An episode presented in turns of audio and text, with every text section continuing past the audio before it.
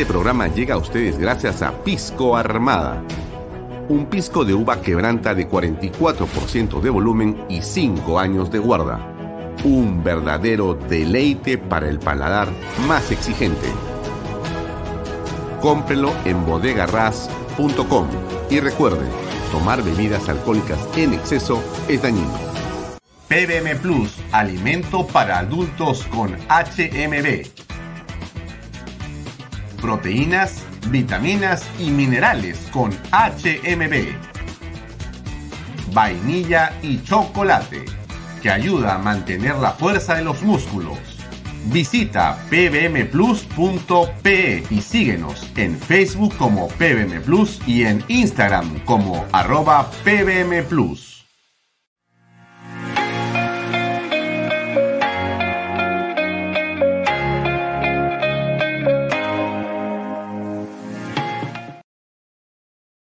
Bienvenido a la familia Sarcleti. Contamos con más de 20 años construyendo momentos especiales en más de 21 establecimientos ubicados en Lima y provincias. Tenemos la variedad de carta más grande para compartir en familia, con amigos o simplemente tomarte un tiempo para ti. ¿Estás listo para vivir la experiencia Sarcleti? Cumple el sueño de tu casa propia en las Lomas de Yura. Paga desde 935 soles mensuales, con todos los servicios agua potable, luz eléctrica, pistas y veredas. Comunícate por WhatsApp con una de nuestras asesoras o visita nuestra página web gprperú.com. Tu familia e inversión cómodas y seguras en las lomas de Yura. Indupark, lotes industriales desde 300 metros cuadrados. Págalos en 6 meses sin intereses. Indupark Crece con los expertos en desarrollo. ¿Qué tal amigos? ¿Cómo están? Muy buenas tardes. Gracias por acompañarnos. Son las 6 y 32 minutos de la tarde de hoy día, martes 29 de noviembre del año 2022. Gracias por acompañarnos. Mi nombre es Alfonso Bahía Herrera. Esto es Bahía Talks. Y estamos obviamente en Canal B, el canal del Bicentenario, todos los días a las seis y media en punto hasta las 8 de la noche. Hoy es martes, hoy día tenemos programa hasta las 8 y después está el segmento de economía con Claudia María Hernández. Buenas tardes a todas las personas que se conectan en este momento a nuestro ecosistema de comunicaciones. ¿Cómo está Juan Carlos Sutor? Un abrazo para Irma Graham Chichisola, Yolanda Ritester Mostacero Caballero, Omar Iglesias, Ingrid Jansen Medlin, César Nureña Osorio, Raúl Víctor Torne Reinaut y muchas personas más que a esta hora se conectan aquí a este programa eh, en eh, Canal B. Como ustedes saben, nos puede seguir por nuestras redes sociales, las redes sociales de Alfonso Valle Herrera, también las redes sociales de Canal B eh, la página web de Canal B, canalb.pe.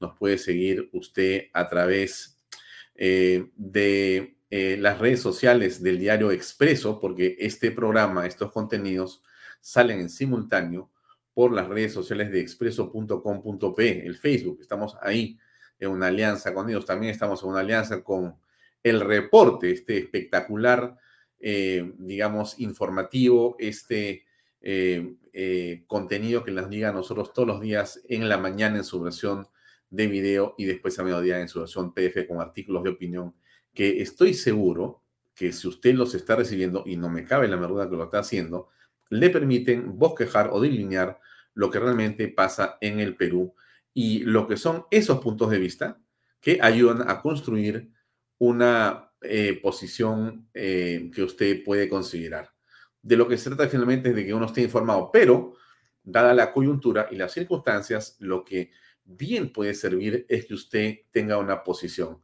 Para tomar una posición, yo le recomiendo que lea el reporte, así como usted ve este programa, y le agradezco mucho por verlo, por seguirnos, por acompañarnos, también lea el reporte. Hay columnistas de primera, creo que todos son extraordinarios y hay puntos de vista que son valiosos, interesantes, y usted debería de leerlos y tomar su propia decisión.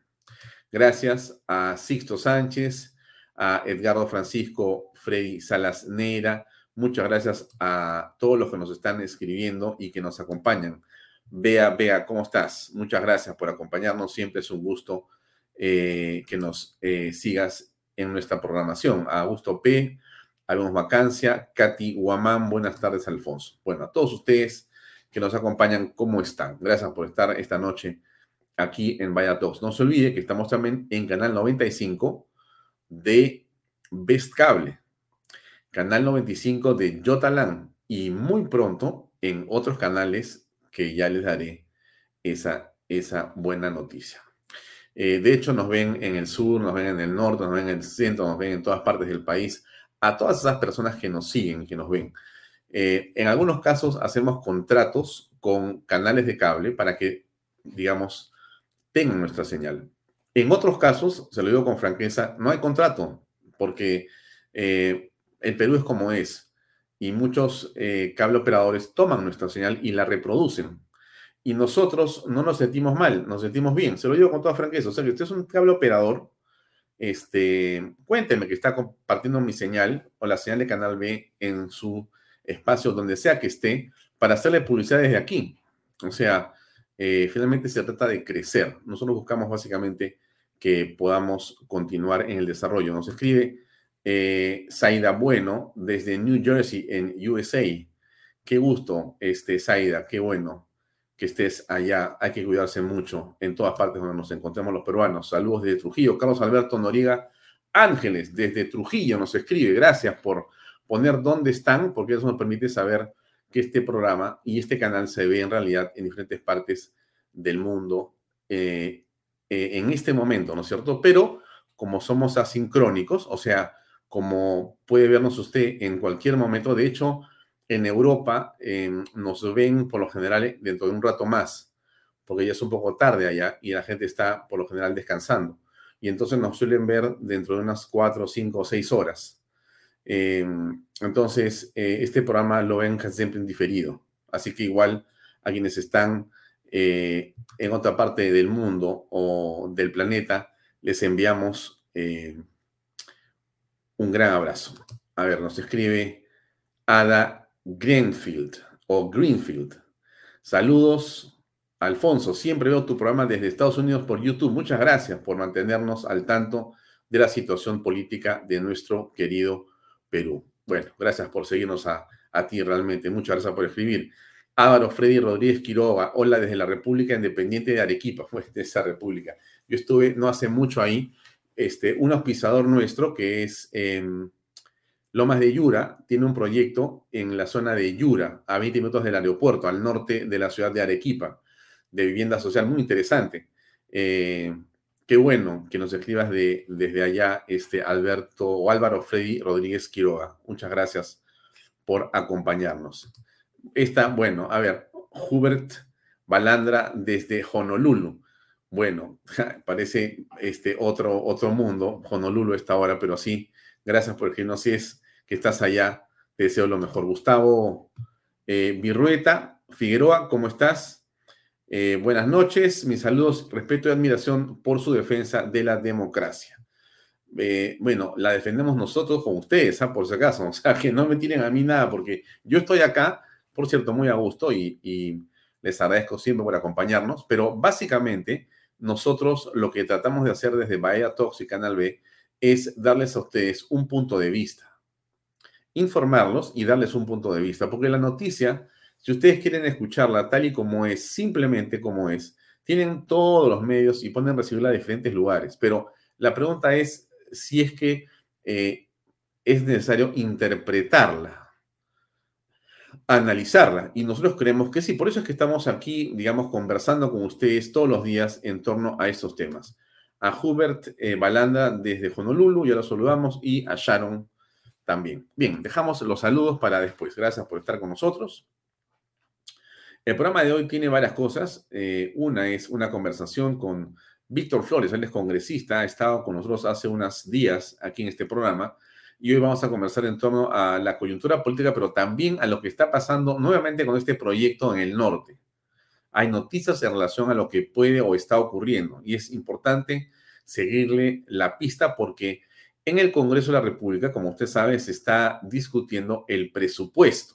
Por supuesto que se está discutiendo la vacancia del presidente. O sea, eso lo vamos a ver in extenso en los próximos minutos, pero le digo, los temas que son trascendentes para la patria tienen que ver con la vacancia, pero tienen que ver con el presupuesto. Y el presupuesto tiene una enorme, digamos, sensibilidad, pero déjeme entrar a, eso en un ratito. Eh, quería mostrarles, ah, sí, que tenemos hoy día también, como le dije yo, Economía con Claudia María Hernández, que va a estar con nosotros a las 8.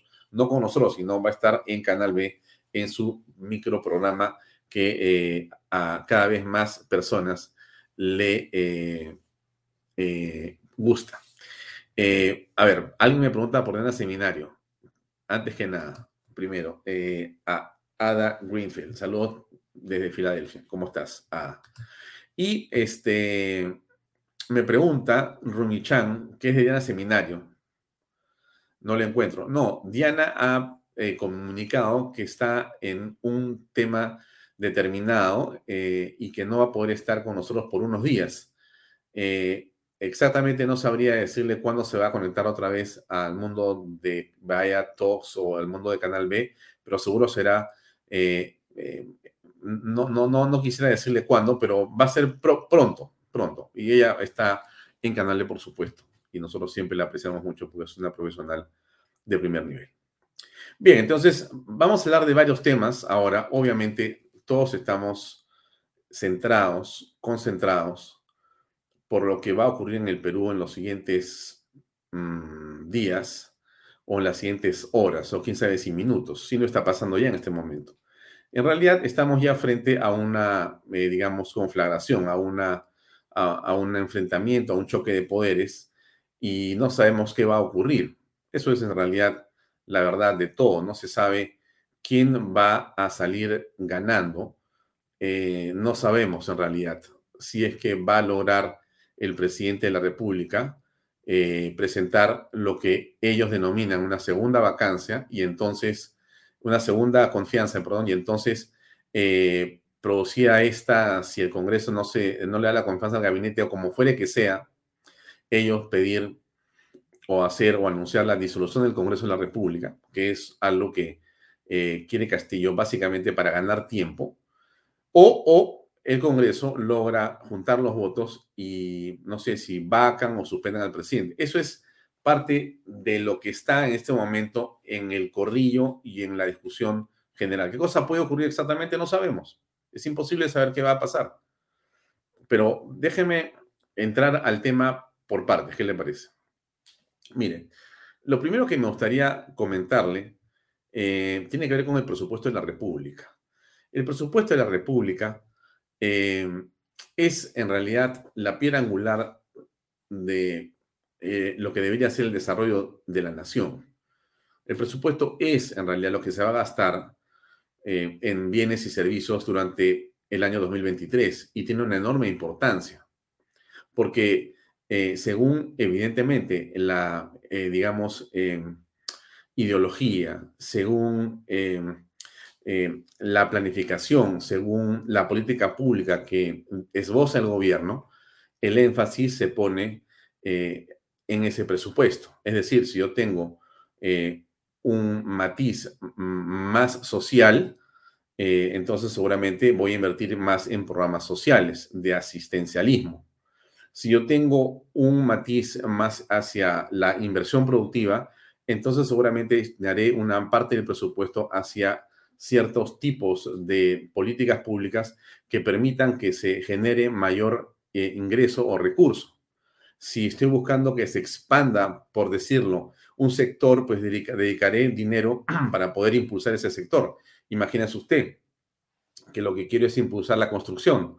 Bueno, entonces puedo poner una cantidad de dinero para que haya más crédito en mi vivienda, crédito techo propio o cosas por el estilo. Si quiero encargarme de hacer realmente un trabajo eh, que ayude a, eh, digamos, dinamizar la economía en ciertas partes del país, pues entonces seguramente invertiré en obra pública, llámese carreteras, puentes, mejoramiento de vías en general, o aeropuertos o puertos. Eh, si tengo como sea mi concepción del Estado, cómo sea mi manera de enfocar la sociedad, qué, tipo de pensamiento tengo con respecto al desarrollo del país, ¿no es cierto? Eso va a hacer eh, que yo pueda dirigir el presupuesto en una dirección determinada o en otra. ¿Es importante? Es muy importante. ¿Se está discutiendo eso? No. Mire, todos los temas que hoy día salen en las noticias nos apartan de la discusión central que en mi concepto tiene que ver con lo esencial en este momento, que es siempre, en esta época del año, la discusión del presupuesto. Hay me dirá que, que, que no sabe qué hacer con dinero. Eh, no, no está en duda ese tema. O sea, eh, Delia Esther, eh, yo, yo coincido contigo, pero el punto eh, al que me refiero no es si Castillo sabe o no sabe qué hacer con el dinero, porque eso es un tema que no vale la pena que estemos discutiendo, sino cómo es que los peruanos queremos o creemos que ese dinero debe de gastarse, cómo debe de invertirse. Mire, este año vamos a tener más plata que nunca en la historia del Perú. Es increíble. ¿Cómo será nuestro país? Porque ¿cómo será este Perú tan hermoso en el que hemos nacido? De todos, por momentos tenemos una serie de sentimientos encontrados, ¿no? Hay gente que dice, este país en realidad ya no puede más, no tiene que irse, no sirve para nada, esto ya está entregado al desastre. Esos son pensamientos que yo respeto, no comparto. Perdónenme ustedes, pero yo no comparto eso de Perú. Yo creo que Perú está en un momento muy importante y vamos a dar un salto hacia adelante, a pesar de toda la crisis que existe. Quizá la fortaleza más grande de nuestra patria, ¿sabe cuál es? Aparte de los peruanos, que somos realmente eh, unas joyas en el mundo por nuestra laboriosidad, creatividad y, empuje en el trabajo, aparte de los peruanos, eh, tenemos una informalidad que yo creo que es uno de los elementos o activos más importantes que tiene el Perú. Alguien lo puede ver como un problema, alguien lo puede ver como algo que en realidad eh, nos hace mucho daño o tenemos que reducir o desterrar si es posible. Eh, miren, en las circunstancias en las que está el Perú, yo creo que si de algo podemos sentirnos eh, tranquilos es que esa informalidad avanza muy lejos de lo que pasa con la política. Alguien va a decir, bueno, las cuerdas separadas no existen. No quisiera entrar en esos detalles porque no me estoy refiriendo a la economía formal. Me refiero básicamente a la economía informal. Y ahí simplemente son percepciones. Y mi percepción, yo no soy economista, ni mucho menos, ni pretendo serlo, pero, en fin, soy un ser humano que mira internet, sale a la calle, observo, me muevo diferentes estamentos de la sociedad a veces estoy en el segmento A, me voy al B, me voy al D, doy una vuelta, regreso, soy mirón, pregunto, cómo aquí, cómo allá. No estoy tranquilo. Yo quizá, em, mi padre me decía siempre, el periodista tiene, es una rara avis, ¿no? Yo, yo por si acaso no soy periodista, soy comunicador, si usted quiere, porque yo estudié Derecho, pero apenas llegué a ser bachiller. Eh, entonces no, no tengo un título de periodista, pero soy un, comunicador y trato de hacerlo desde aquí. Pero entonces, ¿cuál es mi punto, no? Este, mi punto es que el hombre que está metido en el mundo de la comunicación, correcto, para ir al punto al que se refería mi viejo, este, puede estar, digamos, con el papa o con un presidente y puede estar con el hombre que vende eh, apenas, digamos, ropa usada en una esquina en un barrio muy pobre, cualquier ciudad del mundo. Y el hombre que comunica, el comunicador, se siente tan bien con el Papa, con un presidente que abajo, porque en ambos se encuentra absolutamente en su espacio. No sé si usted me entiende lo que quiero decir. Entonces, eh, como yo estoy vinculado al tema del periodismo por mi padre, por, por, por, o por obvias razones, pero estoy en la comunicación desde que tengo uso de razón, de que tengo uso de razón, estoy metido en, este, en, esta, en esta cosa que me encanta tanto. Eh, entonces, uno se pasea por todas partes. Entonces, uno va descubriendo los matices de la sociedad. Por supuesto, pues. Ahora estoy con corbata, ¿no? no casi me había olvidado cómo era yo con corbata, pero en fin, tenía que hacer, ahora me tuve que poner corbata. Pero mire, le, digo yo, em, entonces uno se mueve por el mundo, uno se mueve por, diferentes partes del país y uno va descubriendo la fantástica, la fantástica riqueza que tiene el país. Y mira cómo la informalidad se mueve a una velocidad impresionante y con un dinamismo económico fantástico. Esa informalidad es central. Es central para el desarrollo del país. La informalidad es en realidad un motor que todos tenemos que mirar con mucho más respeto, mucho más respeto. Y quién sabe, si no, si usted está en el Perú y está en una ciudad del Perú, eh, seguramente va a haber eh, percibido el dinamismo de la economía en los últimos meses. no hay duda que hay problemas en la economía, pero lo hemos dicho acá, por supuesto que sí. Mira lo que pasa con las medidas, mire lo que pasa con otras industrias, pero miren los centros comerciales, miren los restaurantes, miren las tiendas. Vaya usted a Gamarra, han bajado las ventas, pero también hay un dinamismo que está presente ahí y que existe y que crece. Como nunca, la recaudación ha subido de una manera increíble. La recaudación de impuestos, o sea, encima la economía que no tributa en la parte informal eh, genera movimiento económico que de alguna manera se traslapa a lo formal, porque la cantidad de impuestos que se recauda se ha disparado por muchas razones que los economistas pueden explicar. No es, no es la economía, Alfonso. Ya, pero vamos a los números, ¿no? Ahora, quiero, quiero, quiero que escuchen ustedes lo que pasa cuando ayer la primer ministro en el Congreso habla sobre la recaudación, habla sobre el presupuesto del próximo año. Es un minuto y medio, pero escuchen un ratito para que se den cuenta algo que es importante tener en cuenta. Aquí va. Los recursos que financian los gastos del presupuesto para el año 2023 ascienden a 214.790 mil millones, que significan un crecimiento en 9% en relación con lo previsto para el año 2022. Este incremento resulta importante, siendo el mayor... ¿Escucharon? mil millones, que significan un crecimiento en 9%. Ha crecido el presupuesto 9%. Miren ustedes lo que está diciendo ella. No es poca cosa. Los recursos que financian los gastos del presupuesto para el año 2023 ascienden a 214.790 mil millones, que significan... No sabe leer, son 214 mil millones de soles, que es 9% más que el año pasado que tuvimos como 198 mil o 196 mil. Hay casi 14 o 16 mil mm, eh, millones de soles más. Imagínese usted. O sea, usted tiene para el próximo año más de 15 mil o 16 mil millones de soles más de presupuesto. Es impresionante. Un crecimiento en 9% en relación con lo previsto para el año 2022. ¿Correcto? Y como muy bien dice Luis Velázquez, gracias por el, apunte, mi estimado. Y así quieren cambiar la constitución. Pero obviamente pues, son una, pues, una, una tira de personas súper contradictorias, estos lapicitos. Todo el gabinete, todo este grupo de gente que entraba acá básicamente para destruir al país.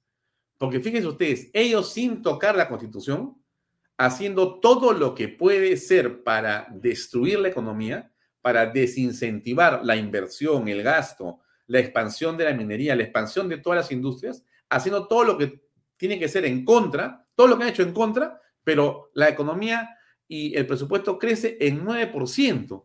Díganme ustedes si este país no es bendito.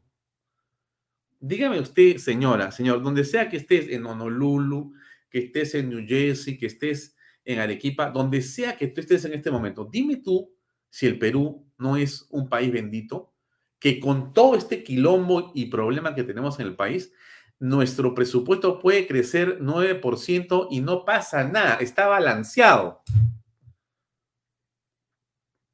¿Usted, ¿Usted se da cuenta de lo que significa eso? Bueno, sigamos, por favor.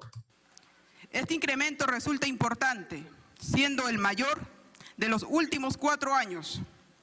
Para la elaboración del presupuesto 2023 se ha realizado una evaluación de los ingresos disponibles, así como la sostenibilidad de las finanzas públicas. En este sentido, debemos expresar que el proyecto de presupuesto considera una mayor recaudación tributaria como consecuencia de la recuperación de la actividad económica, lo que conlleva una reducción del endeudamiento respecto al año 2022. La principal fuente de financiamiento son los recursos ordinarios que provienen fundamentalmente de la recaudación tributaria. Recaudación tributaria. ¿Quién tributa? la formalidad. La formalidad es impulsada de muchas maneras por la informalidad. Por favor, entiéndame bien. Yo no soy alguien que promueve la informalidad. Estoy describiendo un hecho político. No estoy recomendando ser informales. Por favor, entiéndanme que lo, que estamos aquí es comprender el fenómeno de lo que está pasando. La señora que no sabe lo que está leyendo, pero no importa, porque se lo, han escrito. Pero la gente que se lo ha escrito, esta parte que está leyendo ella viene del MEF, viene del Ministerio de Economía, obviamente. Y lo que está, está, diciendo es, hay un crecimiento porque ha habido más recaudación a pesar de todo lo que ha pasado. Llegando a constituir el 66% de total de los recursos. 66% viene de la recaudación, que ha crecido. Y crecen en 19%. 19% de crecimiento de la recaudación tributaria. ¿Usted se imagina que en su presupuesto anual usted reciba 19% de crecimiento? Usted se vuelve loca o loco. Bueno, en el Perú ha recibido por recaudación 20% más la SUNAT. Respecto al año 2022. Adicionalmente. No han explicado si eso se debe a que se ha ampliado la base tributaria. No, no explican eso porque, porque no, no saben explicarlo. Me desespera porque esta gente, en fin. Pero, pero voy al hecho. El hecho es lo que tenemos que mirar nosotros, que usted, que donde está, usted comprende este fenómeno. Se considera un aumento de 41% de los recursos determinados que provienen principalmente de canon, sobre canon y regalías. Ajá, ahí está. Todos estos recursos. Mire, ¿ah? viene casi todo de la minería. Buscan financiar nueve prioridades. Educación, salud, transportes y comunicaciones, mejora de la calidad de los servicios de justicia, alivio de la pobreza y protección social, seguridad ciudadana, vivienda, construcción y saneamiento, fortalecimiento de la competitividad agrícola, empleo y productividad. Muy bien. Estamos en un país, entonces, para que usted lo entienda, realmente de maravilla. Usted es peruano, donde sea que esté hoy día y usted es peruano, le mando una felicitación. Usted pregunte, ¿cuántos países del mundo tienen un presupuesto que anualmente sube en 9%? ¿Cuántos aumentan su recaudación? 19%. Y yo le aseguro que en el mundo mi mano es demasiado dedos para apuntarlos. De repente pueden ser dos y yo creo que no hay ninguno, que solamente es nuestro país.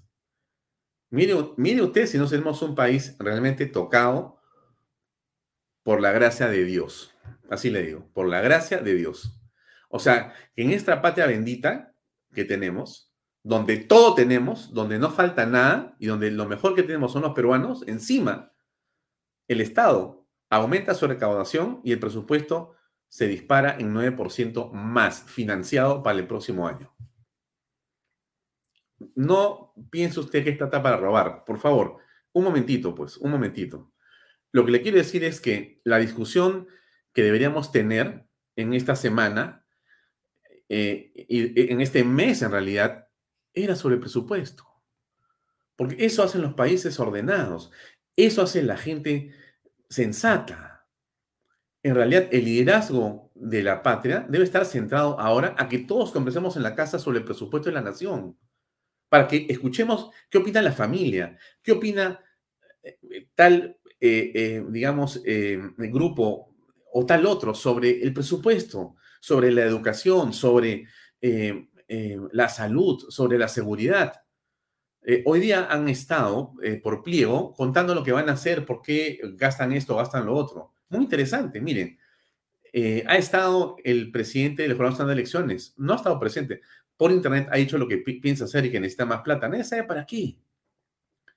Y como estamos tan ocupados en otras cosas que, que son súper importantes, ¿no? no estoy quitando en modo alguno el asunto ni la vacancia, ni, la, ni nada de eso. Por favor, entiéndame. Pero lo fundamental, lo fundamental en estos días era discutir el tema del presupuesto de la nación. Y más, si fuéramos todavía más desarrollados, ¿sabe lo que haríamos? Deberíamos discutir las cuentas, las cuentas públicas. O sea, lo que se ha gastado en el 22. ¿No? O sea, la cuenta nacional debería revisarse en enero. Y debemos estar pensando cómo vamos a hacer para recibir la info de lo que pasó entre enero del 22 a diciembre del 22 y revisar esa cuenta, la cuenta nacional de la República. Ese es un tema que, que, hacen los países eh, responsables. ¿Me explico? Y es tan responsable el hecho de discutir, conversar, intercambiar ideas y hacer todos los debates que sean necesarios 24 horas al día sobre el presupuesto del próximo año. Porque hay dinero. Y eso es lo penoso de esto. Lo penoso de esto, porque si no se comprende esto que le estoy diciendo, que es tan sencillo, o sea, si no comprendes que has crecido, que hay fuerzas en la economía que tú no ves, que se están moviendo a una velocidad enorme y que estás en un momento en el que deberías estar invirtiendo de otra manera esos excedentes que tienes de dinero, entonces estás dejando que se te pase el tren. Eso es lo malo. Cuando sabemos que no hay postas médicas, que no hay patrulleros, que las comisarías se quedan a pedazos, tantas carencias conocemos en los hospitales, en los colegios, que uno cuando va el corazón se te hace así, como un chicharrón, de pena, de sentir que cómo es posible que tengas plata que sobra, que sobra, que inclusive no se gasta porque son tan incapaces o ineptos que regresan la mitad al erario nacional. O sea, en diciembre te dicen no gasté sino solamente el 50% de lo que me habían asignado y lo demás al Tesoro Público va de regreso. Increíble. ¿eh? Y eso pasa en varios ministerios, en varias direcciones. No gastaron, no supieron cómo gastar no tienen los términos de referencia, en fin, es un desastre, ¿no es cierto? Pero qué, qué, pena que no tengamos el tiempo en el país para hablar de los temas que son centrales. Y este para mí es uno absolutamente central. Y sin embargo hablamos de otras cosas, ¿no es cierto? El presidente de la República estuvo de viaje, no en Chile, por eso lo vamos a ver después, sino se dio una vuelta y nos hablaba de agricultura, ¿no? Un tema central, la agricultura. Vamos a hablar hoy día de agricultura con el congresista Víctor Flores. Pero miren lo que dice el presidente, ¿no? A ver, escuche usted. Los que no sabían, hoy, de todo lo que se ha dicho, las mentiras se han pegado en su propia cara. Porque los que, conocemos, los que nacemos en el campo, los que labramos la tierra, los que sabemos comer el pan con nuestro sudor, hoy entendemos de que sin agua no existe agricultura. A ver, yo no sé si usted es campesino, yo no sé si usted ha labrado, como dice el presidente, la tierra de la manera que él señala. Pero es evidente que sin agua no hay agricultura, ¿no? Yo no, no, no soy agricultor. He visto agricultura siempre como un, espectador. Pero entendí desde muy chiquito que el agua hacía crecer a las plantas, ¿no?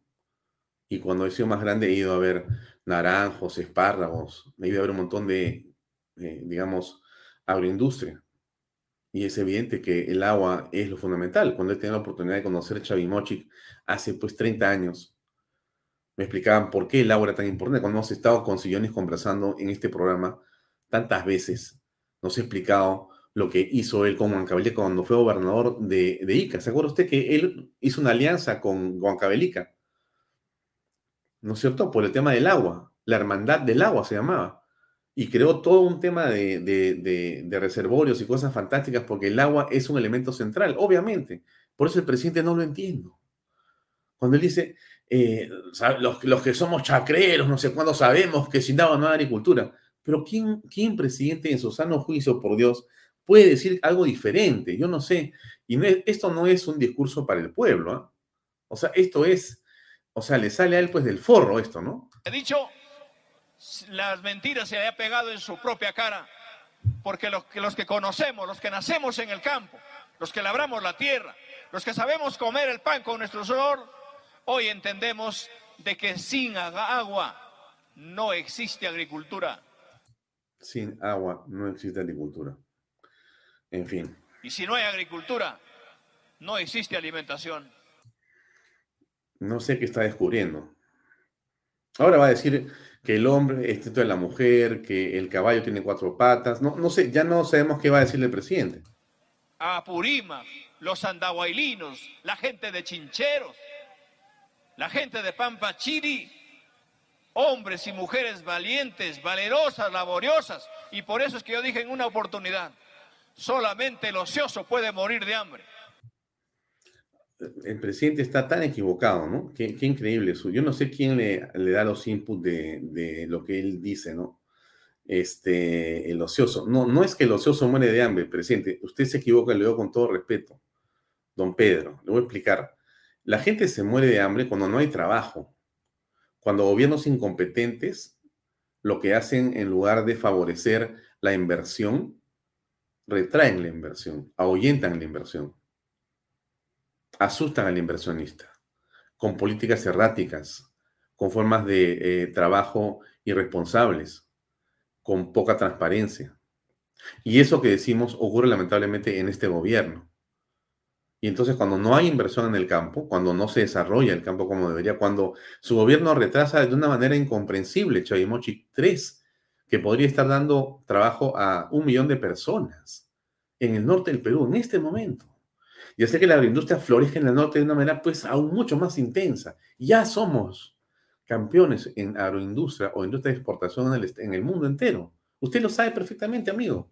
Que el arándano, que el espárrago, que el banano orgánico, que la uva, eh, tantas cosas que hacemos en el Perú, tan, tan, tanto que nos da esta tierra fantástica que tenemos. Solamente nos falta canalizar el agua, porque encima no falta agua. El agua se bota. Creo que el 96% del agua de los ríos se bota al mar. No va a la agricultura. No va a la agricultura. ¿Por qué? Porque no, no, no hacemos irrigaciones, no hacemos eh. No hacemos eh, las irrigaciones en el sur tampoco, que si las hiciéramos tendríamos tres o cuatro veces más de frontera agrícola. ¿Se imagina usted la cantidad de trabajo, presidente? ¿Se imagina usted la cantidad de personas felices viviendo en un país donde uno puede trabajar para vivir y el agua está para poder producir lo que uno necesita? Fantástico.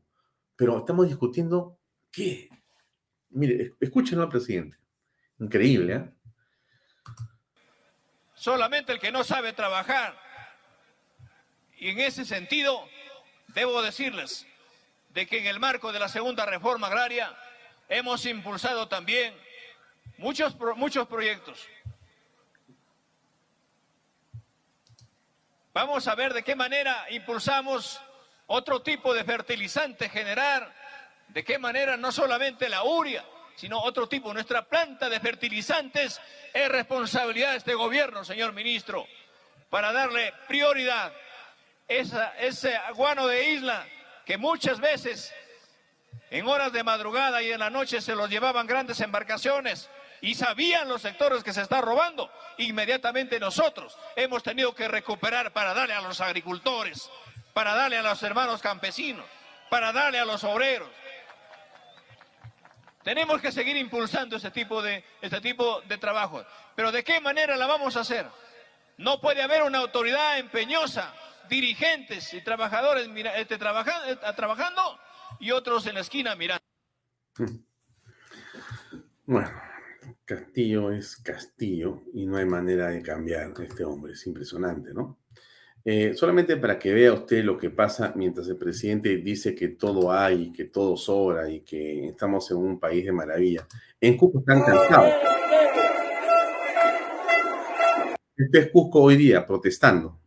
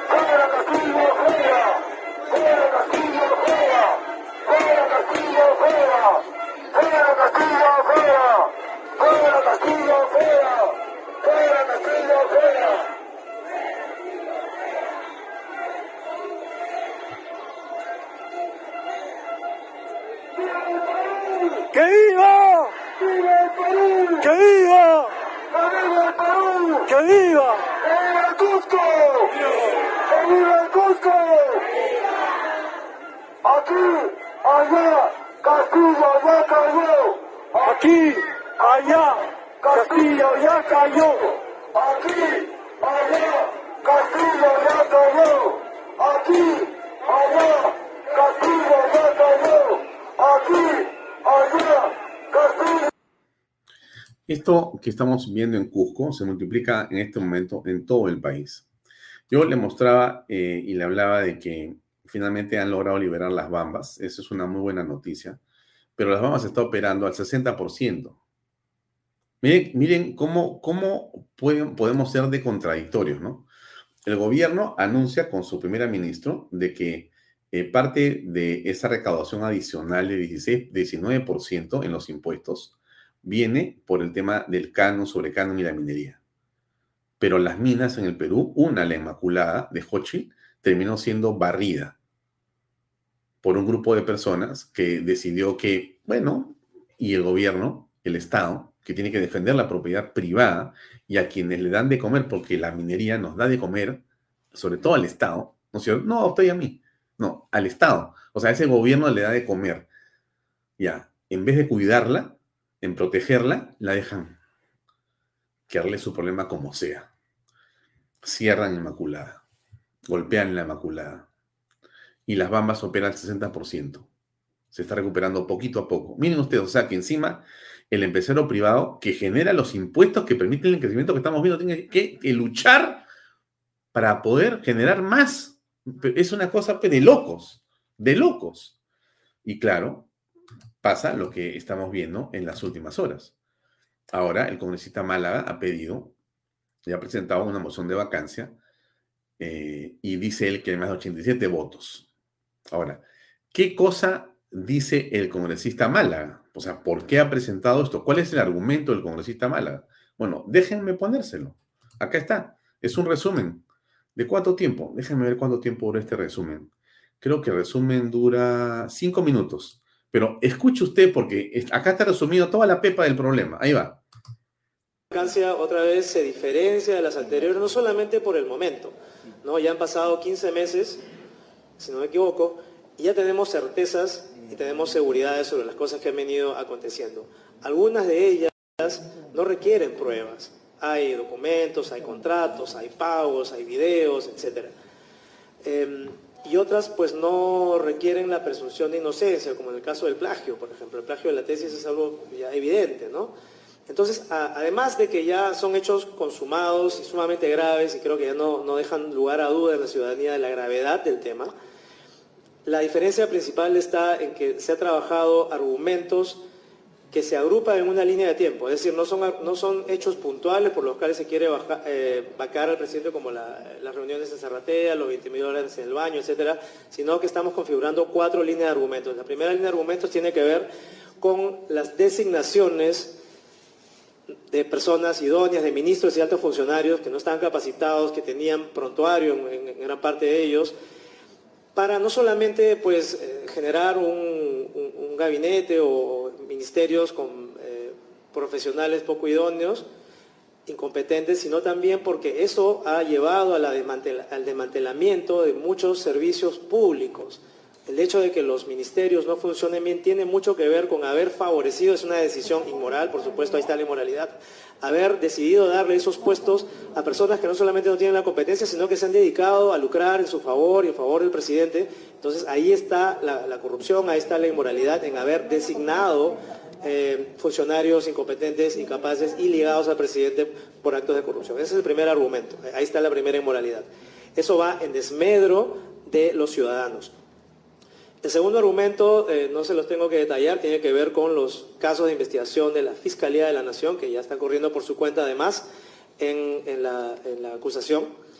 El tercer caso tiene que ver con hechos propios del presidente, no de su entorno, no de sus amigos, de sus sobrinos, sino exclusivamente suyos, como por ejemplo el plagio de su tesis, el haber expuesto a estos niños con cáncer a esta situación tan incómoda que ya todos conocen, así como el encubrimiento personal y material y la, obstaculización a la justicia y a las investigaciones de la policía son hechos concretos que, por los cuales el presidente mismo tiene que responder. Y el cuarto punto es un, es un punto más nuevo. Recuerden que la, la, fecha de corte de la moción de vacancia es el 13 de octubre y a partir de ahí ya no se ha tomado en cuenta eh, las siguientes revelaciones, pero el cuarto punto ha sido el último, tiene que ver con esta revelación pues de que eh, los ciertos congresistas habían sido cooptados a cambio de sus votos y a cambio de favores en diferentes ministerios. Eso significa pisotear la autonomía de un poder del Estado y es un hecho grave por lo cual también el presidente debería responder. Esos son los cuatro argumentos en suma y están todos detallados. Espero que ahora sí, que está presentada, se tomen el tiempo de leer las más de 100 páginas porque a medida que lo van leyendo van a darse cuenta, antes de llegar a la página 20, que es increíble que hayamos llegado a este nivel de tolerancia de la corrupción. Siguiente pregunta de Carlos.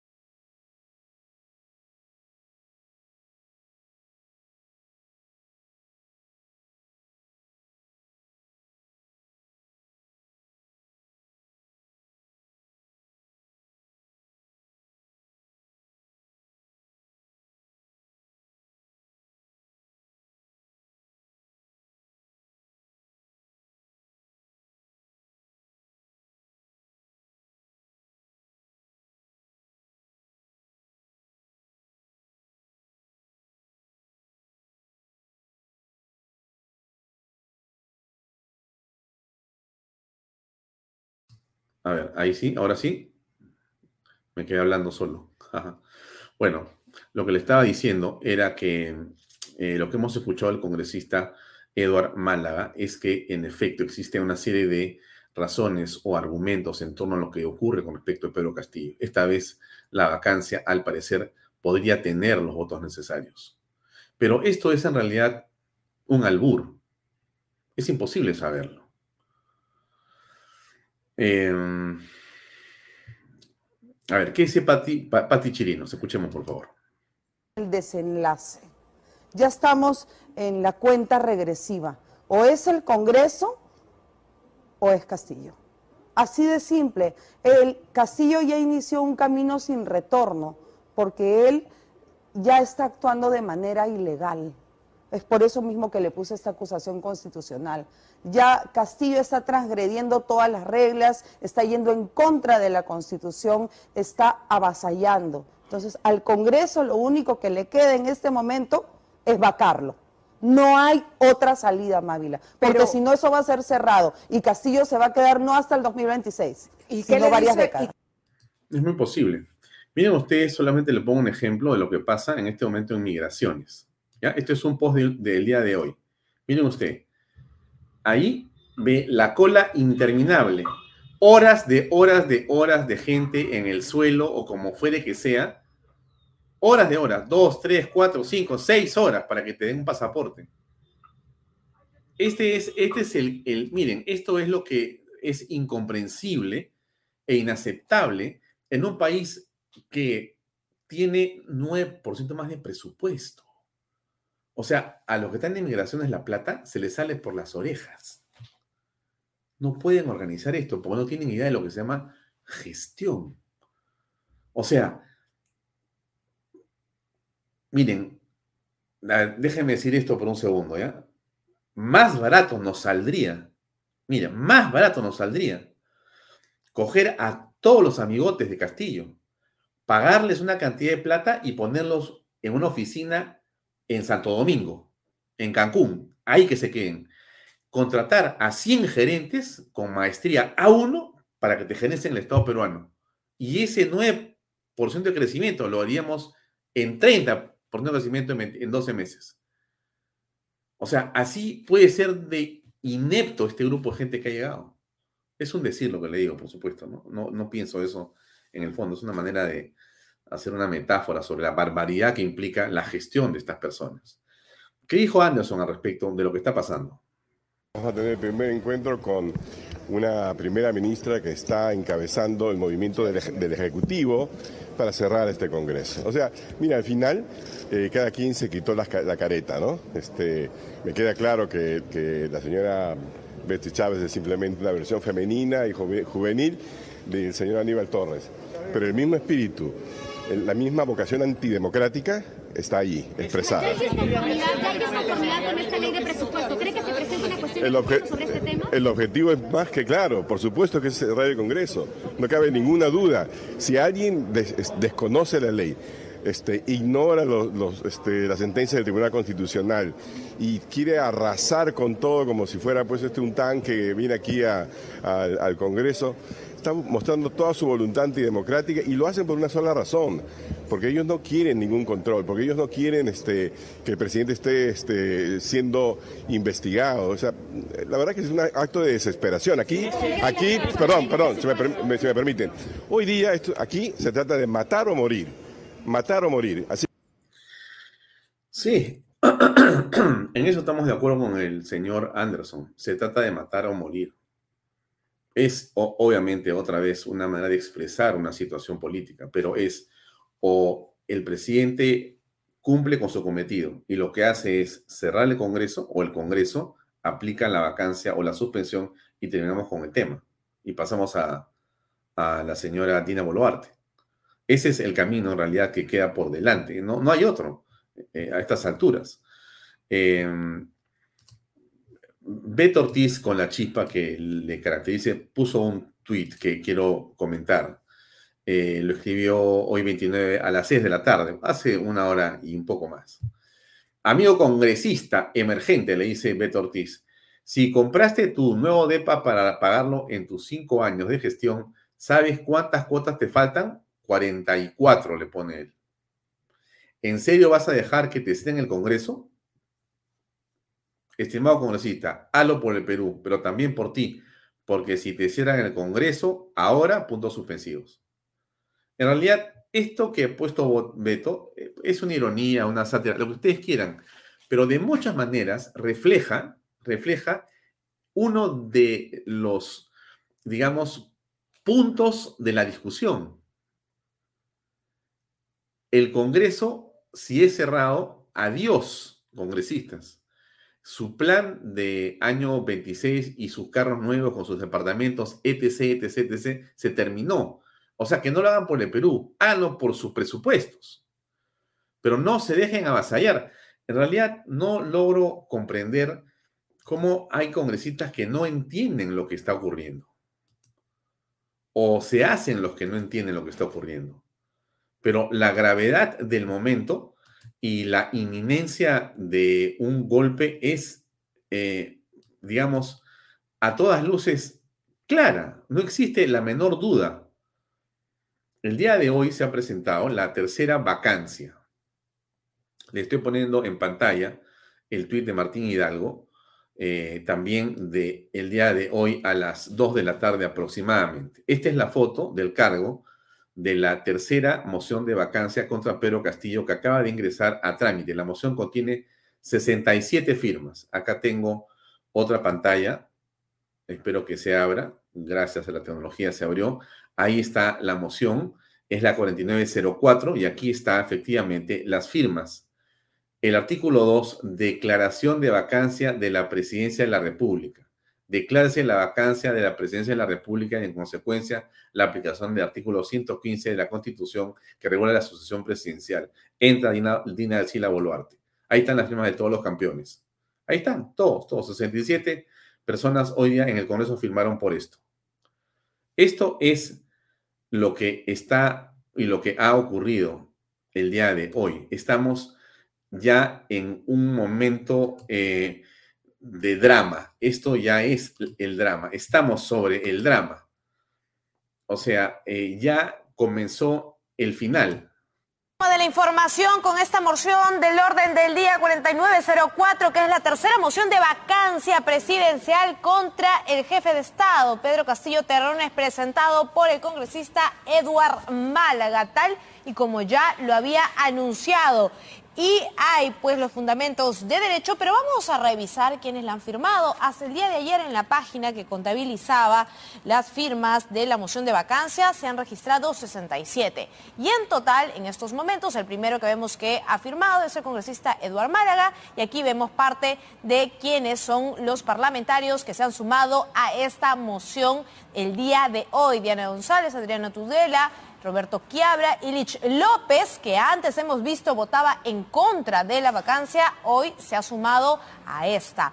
También está el congresista Alejandro Cabero, Cheguil Trigoso, También tenemos a la congresista Muruz, la congresista Moyano. Vamos bajando un poco más, por favor, en el documento, porque también hemos visto que han firmado algunos congresistas de las regiones que en los últimos días hemos eh, podido presenciar, se han juntado al presidente de la República. Y estamos hablando de algunos congresistas de Fuerza Popular, como la congresista Cruzeta. También se encuentra entre ellos otros parlamentarios como Gladys Echaíz, Víctor Flores, José Cueto, eh, Arturo Alegría, a ver quién es más aquí, la congresista Barbarán, Patricia Chirinos, ella ya lo había anunciado, el congresista Alejandro Aguinaga, eh, Carmen Juárez, y Córdoba Lobatón, también el congresista Eduardo Salguana, y aquí están viendo ustedes parte de las firmas, las rúbricas de los parlamentarios que se han sumado a esta tercera moción de vacancia. Recordemos que la primera fue presentada por la congresista Patricia Chirinos y esta ahora está siendo presentada por el congresista no agrupado Eduardo. Este es el tuit de Martín Hidalgo que nos recuerda básicamente cómo están las fuerzas que han votado por los 67, eh, digamos, eh, la redundancia, votos. Presentada la tercera moción de vacancia presidencial contra Pedro Castillo, la pregunta sigue siendo, ¿alcanzarán los votos para destituirlo en el Pleno? La moción llega, la moción se, se entiende por las firmas, con 67 votos asegurados, pero veamos los escenarios. Bueno, hay un hilo ahí que nos podemos demorar en explicarlo. Pero quiero regresar al cuadro simplemente. Fuerza Popular, 24 miembros. Acción Popular de los 14, 12. Alianza para el Progreso de los 10, 9. Renovación Popular de los 9, 9. Avanza PES de los 9, 8. Somos Perú de los 5, 3. No agrupados de los 8, 2. Total 67 que votaron por la admisión de la moción de vacancia presidencial. La tercera, la tercera vacancia presidencial que es la central en todo esto. ¿Por qué es la central? Porque en este momento, como bien lo dicen ustedes, seguramente está corriendo muchos intereses, por llamarlo de alguna manera. Están corriendo muchos intereses en este momento. ¿Por qué digo esto? Porque es obvio, ¿no? Imagínense usted, si por tercera vez el señor Castillo queda o sale bien librado, creo que el tema ha terminado. Bueno, en el Perú, sinceramente le voy a decir, uno nunca sabe, ¿no? Porque eso también hay que ser, digamos, este, claro, ¿no es cierto? Nuestro país, eh, con todo lo maravilloso que es y con todo lo que hemos hablado y todo lo que usted sabe, que yo sé que usted como yo queremos este país tan hermoso, este, también es un país un poquito impredecible en esto. ¿no? Este, si no, Vizcarra sería, seguiría siendo presidente, se lo digo, ¿no? Eh, pero no fue así. Entonces, aquí puede ocurrir cualquier cosa. ¿Qué dice, qué dice el congresista Cueto en torno a esta situación de polarización? No se ha presentado, a pesar de que tenemos más de 65, 66 este, firmas. Ahora, es una forma de interpretar esto. Pero también tenemos del otro lado una serie de amenazas, si lo quieren llamar de esa manera, de parte del Ejecutivo, sus ministros, ¿no? hacia el Congreso, fuera de los eh, de estos, este, esta gente con vidas trasnochadas que están por ahí caminando, viendo el, cerro, el cierre del Congreso, otros quieren que se, que se vaya a Castillo. Hay una polarización muy peligrosa en el país desde mi punto de vista, genera básicamente por estos discursos de odio que han estado manejando desde el inicio del gobierno. Claro, y mucha confusión también genera en la población congresista, pero vayamos por partes. Eh, su posición con respecto a esta moción de suspensión por 12 meses, ¿usted está a favor? Yo le he firmado. Sí, lo ha firmado. ¿Considera que es el camino Mm, más viable antes que la vacancia, que usted también, me imagino, también está apoyando la vacancia. Correcto.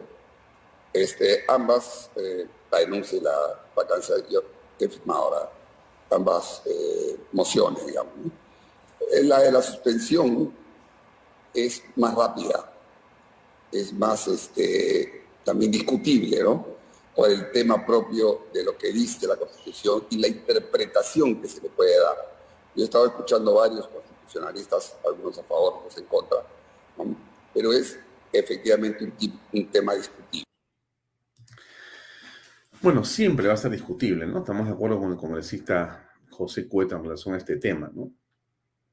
El asunto está cuál es la decisión que van a tomar. ¿Qué vamos a hacer? En medio de esto, porque el Perú pues es como es, ¿no es cierto? Martín Vizcarra fue al Congreso, ¿no? Eh, hay una comisión que es la de fiscalización que está investigando, eh, para decirlo, digamos, de una manera objetiva, ¿no?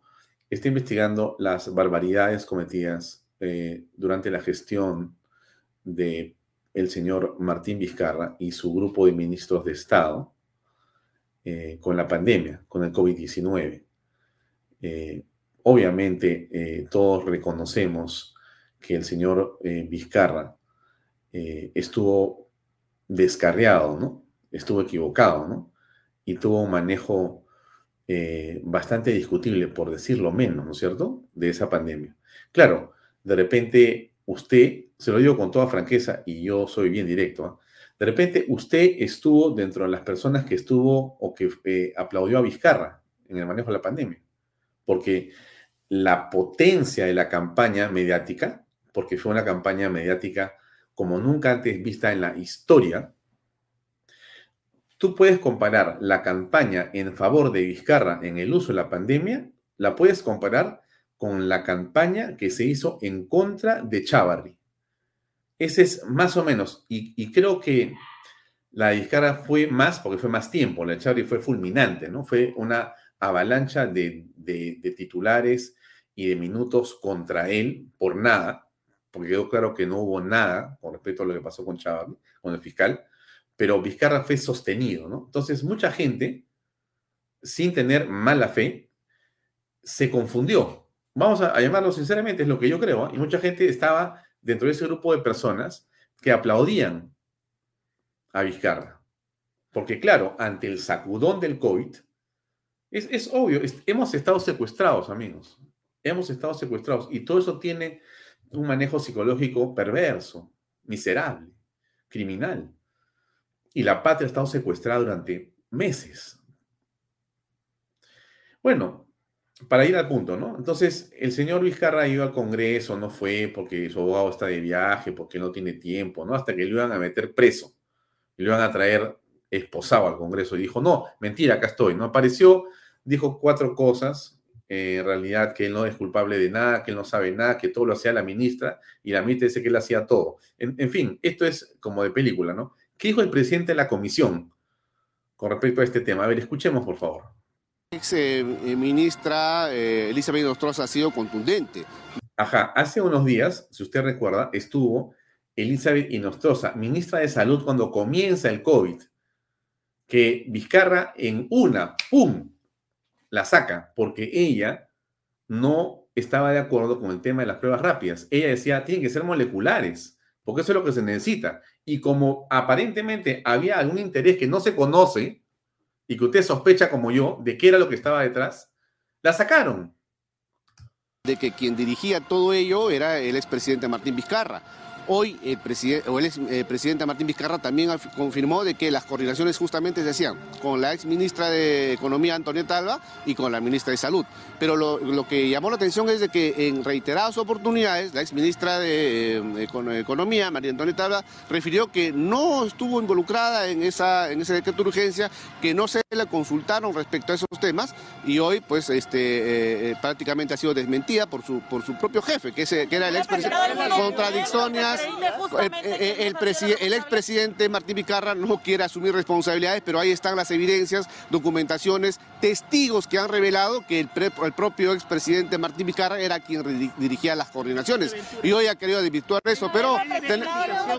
el procedimiento y qué sanción se le determinaría y en cuánto tiempo se podría tener. Eh, eh, reitero que ya se ha terminado la, investigación respecto a esta moción de investigación, valga la redundancia.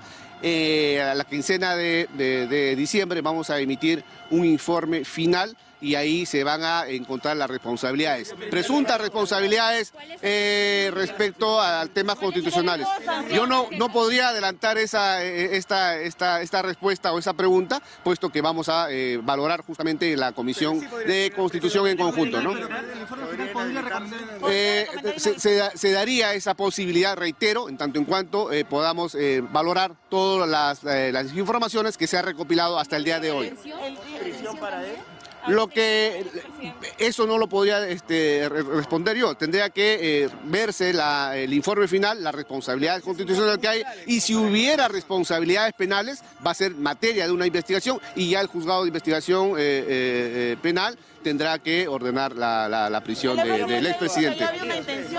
Tenemos, tenemos las facultades de pedir este, la, detención preliminar, en este caso cuando no venía a, a, declarar a la comisión. Pero ya cuando terminemos nosotros el informe final, se remite esta a la subcomisión de acusaciones constitucionales, ellos tienen esas prerrogativas de convocar nuevamente al expresidente. Hmm. ¿Qué creen ustedes que va a pasar?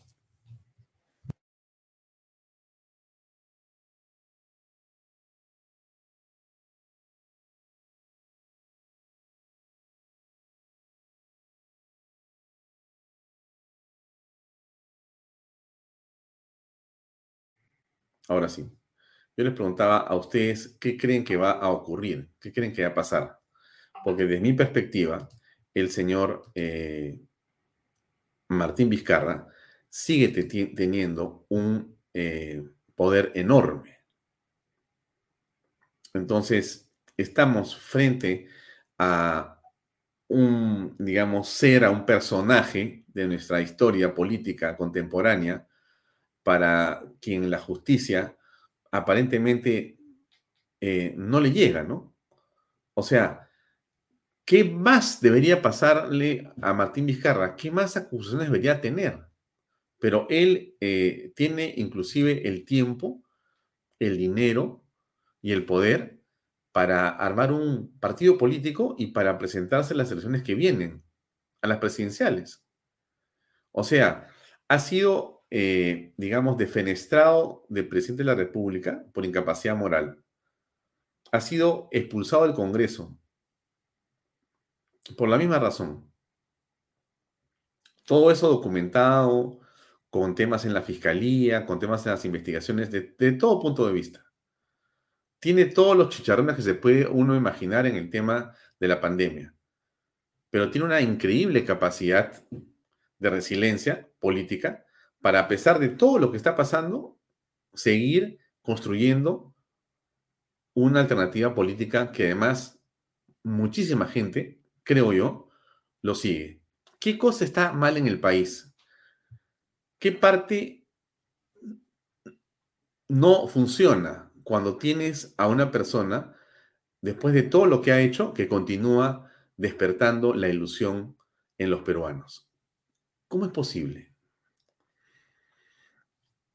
Casi lo mismo podríamos decir de Antauro Mala, o yo estoy exagerando. De repente, sí, pues, ¿no? No he almorzado bien hoy día. Y entonces estoy así un poco medio molesto, ¿no? Pero no es así. No es así. Yo le pregunto a usted, que está en diferentes partes del mundo mirando este programa. ¿Usted cree que Antauro Humala es una opción seria para resolver los problemas que el Perú tiene hoy día? ¿Usted cree que es una opción seria? ¿Usted cree que con el señor Antauro Humala el país va a mejorar? ¿Usted cree que con Martín Vizcarra el país va a mejorar? Esos presupuestos que vemos, esa fantástica, digamos, potencia que tiene nuestro agro, nuestra minería. Somos benditos. La fuerza de la informalidad, la potencia del turismo. Por decirle tres cosas que son re importantes. ¿Usted cree que esas mentes de las que estamos hablando tienen capacidad para poder ver o ilusionar a los peruanos contándoles cómo puede ser ese modelo de país al que queremos llegar? La verdad que no entiendo por qué razón no se logra llevar adelante una reflexión mayor en el país que nos eh, permita encontrar otro tipo de digamos, referentes en la política peruana. Porque cuando tú tienes personas como estas y tienes seguidores, la pregunta es, ¿por qué lo sigues? Bueno, estamos en un país libre, ¿no es cierto? Vamos a ir a quien queramos, pero no deja de llamar la atención esto que pasa en el país y que no tiene, que no tiene aparentemente una explicación lógica. Sigamos escuchando lo demás que dijo el congresista Eduardo Málaga, por favor. ¿Qué tal, congresista Málaga? Buenas tardes. Para saber, respecto a las conversaciones que ha tenido con el oficialismo, estas bancadas que señalan de que cambiarían su votación para estar a favor de esta vacancia, ¿cuáles son? ¿Quiénes serían estos congresistas? O si nos podría al menos decir de qué bancadas son. Y por otro lado, ¿por qué estas tendrían digamos, qué motivos tendrían ellos para cambiar esa postura. Y finalmente, ¿es esta la tercera? ¿La tercera es la vencida congresista? Muchas gracias. La tercera debería ser la vencida, pero no estamos acá haciendo un show, no hay eslogans, no es un partido de fútbol, es una situación muy seria, muy grave. Insisto, yo no me alegro de estar haciendo esto, así que espero sí que sea la tercera la vencida, pero no es algo para celebrar. Esperemos realmente que a partir de esto el Perú encuentre un mejor, un mejor rumbo. Em, la otra pregunta sobre las bancadas oficialistas. Eh, no le puedo dar más detalles en este momento, es un proceso en marcha y como, como usted se dará cuenta, revelar nombres en este momento puede afectar notablemente el curso de estas conversaciones. Así que voy a tener un poco de reserva con ello. ¿Y su tercer punto era? Ellos cambiarían su posición. Ah, ¿por qué? Eso sí se lo puedo decir cambiará su posición ante la inminencia, principalmente ese es el factor detonante para ellos del cierre del Congreso. Como ya dije, es una, una alternativa que para ellos significa dejar de hacer su trabajo congresal, por el cual se han comprometido, por el cual salieron electos, y además la democracia, que es, eh, perdón, el riesgo y la amenaza que eso significa para la democracia. Independientemente de los colores políticos, hay un consenso ya hoy en ese Congreso, en ese hemiciclo que ustedes han visitado, de que no se puede atentar contra la democracia de esa manera. No se puede eliminar sencillamente un poder del Estado, sobre todo cuando el presidente no tiene la popularidad que tenía el otro señor que cerró el Congreso y sobre todo sabiendo que está involucrado en investigaciones por corrupción cometidas durante su mandato y que va a seguir cometiendo y que va a seguir utilizando el aparato estatal para desviar la atención, para bloquear y evitar investigaciones. El problema es ese, no estamos ante un presidente lúcido, salvador de la patria, que va a cerrar el Congreso y va a llevar al país a un camino de paz y desarrollo, sino alguien que va a luchar por salvar su cuello. Él, sabe que el día que sea removido del cargo, pues va a tener que enfrentar la justicia. Ahora, usted que está en alguna parte del mundo viendo este programa, ¿usted duda de que en realidad lo que va a ocurrir en el país es lo que dice el congresista Eduardo Mala, o sea que la pelea de Pedro Castillo es por no ir a la cárcel. Eso es toda la discusión de eh, no solamente Pedro Castillo, sino de la gente que lo rodea. Ellos lo que quieren es meter a la cárcel a todos los que estamos en la oposición. O sea, todos los que estamos en desacuerdo, que somos la mayoría, pero a todos los que estamos siendo visibles, nos quieren destruir, nos quieren desaparecer. Porque ellos quisieran que no exista Canal B, Willax, Expreso. Y que ahora que el comercio o Perú 21 han tomado una línea que me parece certera y que se han sumado a la información eh, que creemos que es la que corresponde en este momento patriótico donde está también Correo haciendo una lucha muy importante. Donde hay otros medios que ahora están dando la lucha donde corresponde, donde siempre debieron estar. Bueno, todos estos medios en este momento son odiados. Todos los políticos que están al frente enfrentando esta corrupción generalizada del Estado están eh, en la mira del gobierno. Em, el presidente, digamos, en este espacio, en este momento, em, en este, digamos, interregno, dijo me voy a Chile y se fue a Chile con su esposa. El Congreso le dio eh, permiso. Y en fin, esto es lo que, dije, lo que dice Boris de Pedro Castillo del Perú de las relaciones. Acá está, escuchemos un poquito. Conversamos respecto a la situación de la Alianza del Pacífico, en donde hemos concordado con el presidente Castillo realizar la reunión suspendida de los presidentes de la Alianza del Pacífico, es decir, Perú, Chile, Colombia, México, en el país del Perú, en una fecha que daremos a conocer prontamente una vez hayamos terminado las consultas con los otros países miembros de la Alianza. Pero vamos a darle continuidad a esta importante cooperación multilateral que tenemos entre los países de la cuenca del Pacífico de nuestra América para el intercambio con lo que es hoy día el centro del mundo, que son los países del Asia-Pacífico con América-Pacífico. Estamos muy de acuerdo con eso, ¿no? Ojalá que cuando se dé eh, esta reunión eh, se dé pues con un jefe de Estado, ¿no? Vamos a ver quién estará al frente. Está con nosotros ya nuestro invitado, el congresista Víctor Flores, que lo veo acá conectado. ¿Cómo está, congresista? Muy buenas noches. ¿Cómo está? Qué gusto escucharlo o verlo. Eh, no te escucho, no lo escucho, no lo escucho, no lo escucho, no lo estoy escuchando.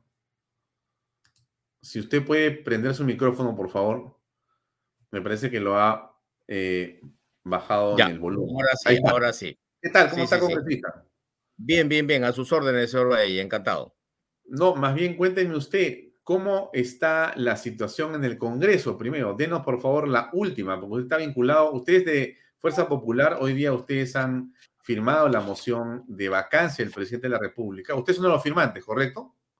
Sí, por supuesto. Mire, no hemos firmado hoy día la moción de vacancia. La moción de vacancia está firmada hace más o menos casi un mes atrás. Correcto, ¿no? correcto. Sino que estuvieron en compás de espera, esperando pues de que se completen las firmas necesarias para, para presentarla. Pero ya hoy día lo ha presentado el, congresista Ed, Ed, Málaga. Y bueno, pues esperaremos que la, el pronóstico por lo que yo estoy observando, es bastante positivo, porque eh, hay una corriente bastante fuerte de congresistas que se, eran renuentes a firmar eh, la moción de vacancia por el tema de que, bueno, eh, querían darle, pues, quién sabe, un poco de grados de libertad al, bueno, al presidente, ¿no? Pero ya hoy día la, la situación está bastante clara. Hoy día los mismos congresistas de su propio partido y de partidos afines están trabajando la idea de que no queda otra alternativa sino vacar al presidente Castillo, porque sinceramente nos ha llevado al despeñadero. Hoy en día nosotros somos uno de los países que está a la cola del crecimiento en Latinoamérica y eso no puede ser posible. Hemos sido un país líder en crecimiento económico. Eh, los índices inflacionarios, por ejemplo, han sido muy, muy bajos, ¿no?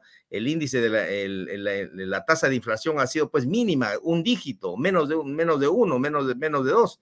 Entonces, hoy en día la inflación se ha disparado, los precios de los productos de los alimentos también están por las nubes. Y por otro lado, lo más importante es que se han paralizado las obras emblemáticas de este país. Una de ellas, por ejemplo, es Chaimochi, que yo no me voy a cansar de decirlo, ¿no? O sea, debería de estar trabajándose el tema de Chaimochi para conseguir mejores, mayores y mejores mercados en el mundo. Sin embargo, se ha paralizado totalmente. Entonces, eso sumado a los problemas de conflictos sociales, los pescadores, el, conflicto de las bambas, que ya tiene muchos meses, ¿no? De antigüedad, el tema de la formalización minera, etcétera, etcétera, hace pues de que este, país sea inviable, así como estamos, ¿no? Mm. Eh, con respecto a esto de Chavimochic, eh, nosotros hemos puesto una nota en Canal B que dice que el proyecto Chavimochic 3 se iniciaría o se licitaría, perdón, en los últimos meses del año 2023. Según Patricia Ocampo, ministra de Desarrollo Agrario y Riego, la buena pro del saldo de obra de la presa Palo Redondo, que es la etapa inicial del proyecto Chamochic 3, se daría recién en el mes de octubre del 2023, dentro de un año. ¿Así es esto? ¿Es verdad? Mire, ahí yo tengo algunos reparos bastante, bastante gruesos, ¿no? Que, que objetar. El primero de ellos es que, por ejemplo, en este último, último, en esta última sustentación del, del presupuesto para la cartera de agricultura, ¿no? Por el nuevo ministro, simplemente ha obviado cualquier mención de Chavimochic, cualquier mención, por una cuestión de sentido común me parece a mí de que hubiera sido conveniente de que por lo menos mencione el tema de que tenía que ser tratado ¿no? La terminación de la represa de Palo Redondo, por lo menos en este periodo, pero sin embargo no ha hecho ninguna mención. Uno, dos. La ministra dijo de que el 5 de diciembre ellos iban a recibir todo el, todo el inventario de obra, ¿no? Por parte de la, de la antigua concesionaria. Pero eso nosotros sabemos que es materialmente imposible porque el 5 de, el 5 de, perdón, de diciembre está dentro de una semana. Mm. Entonces, ¿cómo podemos pensar de que si no pudieron ser capaces de hacerlo en ocho meses, en ocho meses una verificación o por lo menos un tema de investigación de ingeniería invasiva para ver cómo está el tema de la estructura de la presa de Palo Redondo, lo van a hacer pues en una semana. Posible. Entonces, realmente para mí es una cosa contraproducente que va contra la lógica, ¿no? Va contra cualquier sentido común. Entonces, la ministra lo que nos ha hecho es presentar un proyecto, un proyecto, un programa de, trabajo, pero que simple y llanamente se choca con la, contra la realidad. Porque según ella, el primero de enero, el primero de enero, se llamaba la licitación internacional, según ella, ¿no?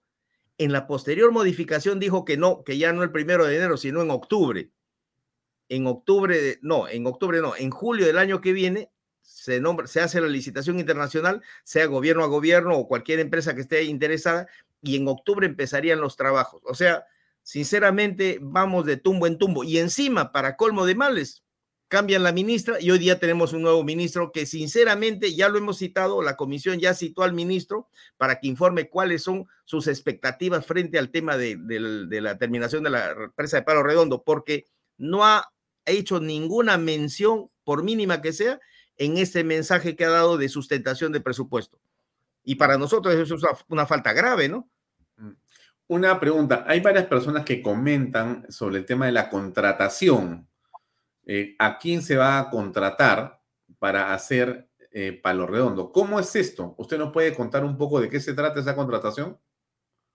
Mire, eh, a partir de la emisión del laudo arbitral, prácticamente el contrato se, deshizo, como se dice, se, se, fracturó. o sea, ya no hay contrato de concesión, perfecto. El Estado tiene la potestad y la decisión política de hacer una nueva licitación, pero previo inventario de obra y previo también llamar, digamos, a los, a los este, postores internacionales para que hagan sus ofertas. Y no nos olvidemos que también los que hagan la terminación de la represa de Palo Redondo tienen que asegurar asegurar la represa, tanto el activo y el, pasivo, actual y antiguo. O sea, no podemos esperar de que venga alguien, termine la represa y se vaya a su casa a descansar. No, tiene que estar asegurada la represa. Estamos hablando de una obra monumental, ¿no? Mm. Entonces, eso hace de que, si es posible, el Estado tiene que dar, digamos, la iniciativa de contratación. Puede ser un, un ya lo dije, gobierno a gobierno o una empresa que esté, digamos, eh, dispuesta a asumir todo eso, no solo la terminación de la represa de Palo Redondo, también la tercera, el, tercer sifón de, del ducto que falta a la altura de Virú, y aparte de eso también el kilómetro y medio de canal. No estamos hablando del canal madre, eso es posterior, porque con el laudo arbitral simplemente se ha partido el, digamos, el, contrato en dos partes, terminación de la represa y, em, y digamos, y la eh, perdón, la construcción del canal madre que va hasta, hasta Chicama. Por otro lado, este lado arbitral todavía no ha sido consentido. Y si el lado arbitral todavía no ha sido consentido, estamos pensando que posiblemente vaya a ser judicializado. Y si llega a judicializarse, que eso es lo que han negado los funcionarios del Ministerio de Agricultura en una reunión que tuvimos en el hemiciclo Porra Barrenechea y donde yo les dije, les reto a que ustedes digan que no, no, va, no va a ser judicializado. Y ellos dijeron, no, no va a ser judicial, perfecto. Pero en la práctica eso no es cierto, porque en el caso que fuese judicializado por el Estado peruano o por la concesionaria anterior, simplemente vamos a tener cinco o seis años más de demora. En realidad, lo que dice Delia Esther Velasco Marticorena, el Estado no tiene idea de lo que es chavismo chic 3 le, agradezco ese comentario, señorita Velasco, porque realmente es muy importante. Mire, la magnitud de, este, de esta represa de Palo Redondo es tal que prácticamente supera la, el espejo de agua que va a ser retenido, supera al de Gallito Ciego. Con la diferencia que esta represa es diferente, porque Gallito Ciego tiene un problema de colmatación. de limo, ¿no? Pero en, el caso de Chaymochic es diferente. Palo Redondo es, no, es, no viene directamente del río Santa, sino es una derivación del río Santa. Por lo tanto, no va, no va a haber ese problema de colmatación. Y por otro lado, tiene tres cosas más importantes también que tenemos que resaltarlo de todas maneras. Generación de energía eléctrica con una hidroeléctrica. Acumulación de agua por lo menos para dos campañas agrícolas al año para los pequeños y medianos agricultores, que hoy en día es un problema, porque cuando hay estiaje, cuando hay disminución de niveles de agua, simplemente no hay cultivos. Y por otro lado también el agua potable para Trujillo, que son para 70 años de agua potable. O sea, eh, estimado señor ella este es un proyecto, es un megaproyecto, que a mí me llama la atención que recién los funcionarios de PSI hayan más o menos ido hace, hace dos semanas a verificar el estado de la presa. O sea, ni siquiera, es más, me parece a mí, y creo no equivocarme, que la, la, anterior ministra no conocía la represa de Palo Redondo, no sabía la envergadura, la magnitud de un proyecto de este tamaño. Qué pena que tengamos estos niveles de ministros, ¿no? Eh, pero dígame algo más, eh, por favor, nos quedan unos minutos nada más, estimado congresista. Eh, ¿Usted tiene temor de que sea en el Congreso? Mire, nosotros en Fuerza Popular ya tenemos una decisión tomada, ¿no? Que es firme, firme. Es primero que nada la defensa de la democracia, porque si para que se vaya Castillo tenemos que irnos todos, pues nos vamos todos y no va a pasar nada. Y si hay que, hay que apoyar la vacancia, ya lo estamos haciendo, definitivamente. Nosotros estamos apoyando la vacancia porque este país es un país viable, es un país que tiene un modelo económico que puede ser sustentable y, defendible para que en el futuro las generaciones que vengan simplemente tengan un país más sólido, no solamente desde el punto de vista económico, sino también desde el punto de vista democrático, las instituciones fuertes. Y eso es lo que hemos estado haciendo en este año y medio de trabajo fortaleciendo las instituciones que fueron prácticamente satanizadas, eh, prácticamente fueron este, canibalizadas por, por, lo voy a decir, por el lagarto. Entonces, este país canibalizado simplemente está recuperando estabilidad, recuperando institucionalidad.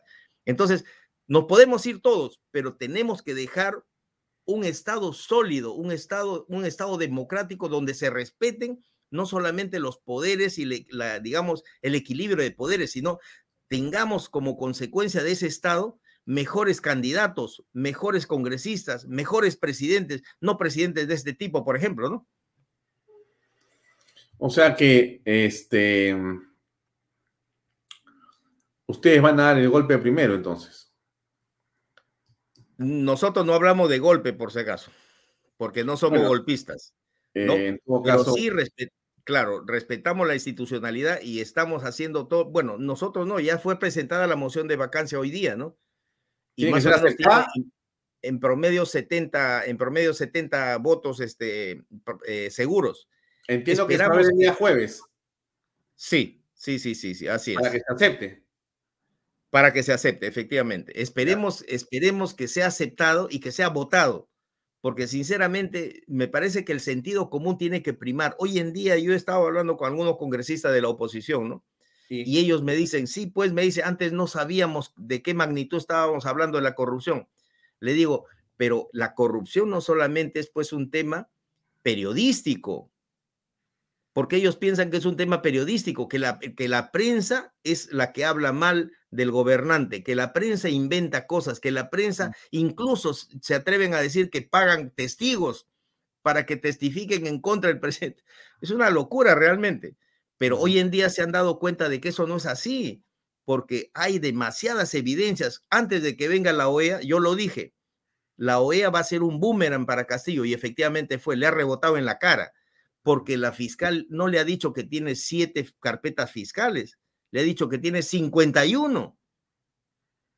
Y las 51 carpetas son investigaciones abiertas, o sea, no son investigaciones que están cerradas, son investigaciones abiertas y que cada día se están enriqueciendo más y más de más información.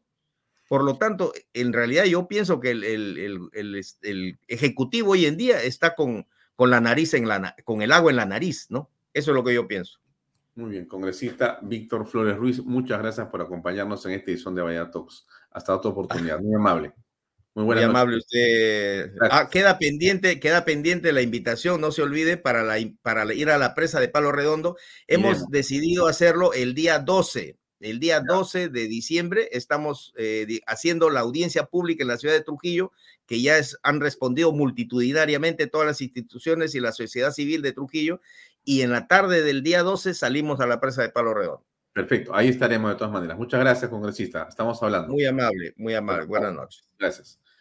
Bien, amigos, eso es todo por hoy. Nos quedamos con la imagen de Pedro Castillo hablándonos de agricultura. Los que no, sabían. Hoy, de todo lo que se ha dicho, las mentiras se haya pegado en su propia cara. Así. Porque los, los que conocemos, los que nacemos en el campo, los que labramos la tierra, los que sabemos comer el pan con nuestro sudor, hoy entendemos de que sin agua no existe agricultura. ¿Qué le parece? Esa es una novedad que usted no conocía. Las primicias de Pedro Castillo. Bueno, eh, a continuación usted va a ver Economía con Claudia María Hernández, que siempre eh, lúcida y brillante nos va a dar un punto de vista enriquecedor sobre la economía. Yo recomiendo ver este programa que viene a continuación. Conmigo será hasta mañana a las seis y media en punto. Gracias por acompañarnos, gracias por estar con nosotros, gracias por darle like y clic a este programa. Mañana nos vemos, como siempre, a las seis y media. Buenas noches, permiso. Este programa llega a ustedes gracias a Pisco Armada. Un pisco de uva quebranta de 44% de volumen y 5 años de guarda. Un verdadero deleite para el paladar más exigente. Cómprelo en bodegarras.com y recuerde, tomar bebidas alcohólicas en exceso es dañino. PBM Plus, alimento para adultos con HMB proteínas, vitaminas y minerales con HMB. Vainilla y chocolate, que ayuda a mantener la fuerza de los músculos. Visita pbmplus.pe y síguenos en Facebook como PBM Plus y en Instagram como arroba PBM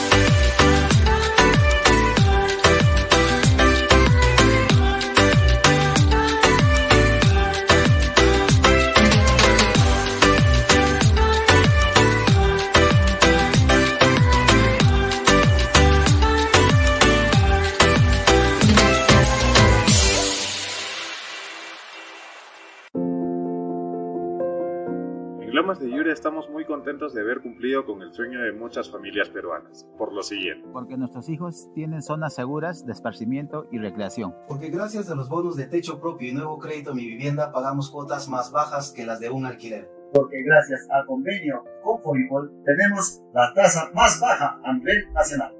Porque nos brindan espacios cómodos y agradables. Porque contamos con los servicios básicos las 24 horas porque me permitió desarrollar mi negocio familiar. Así como estas y otras familias, los invitamos a que ustedes también formen parte de nuestro proyecto Las Lomas de Yura. Indupark, lotes industriales desde 300 metros cuadrados. Págalos en 6 meses sin intereses. Indupark, crece con los expertos en desarrollo.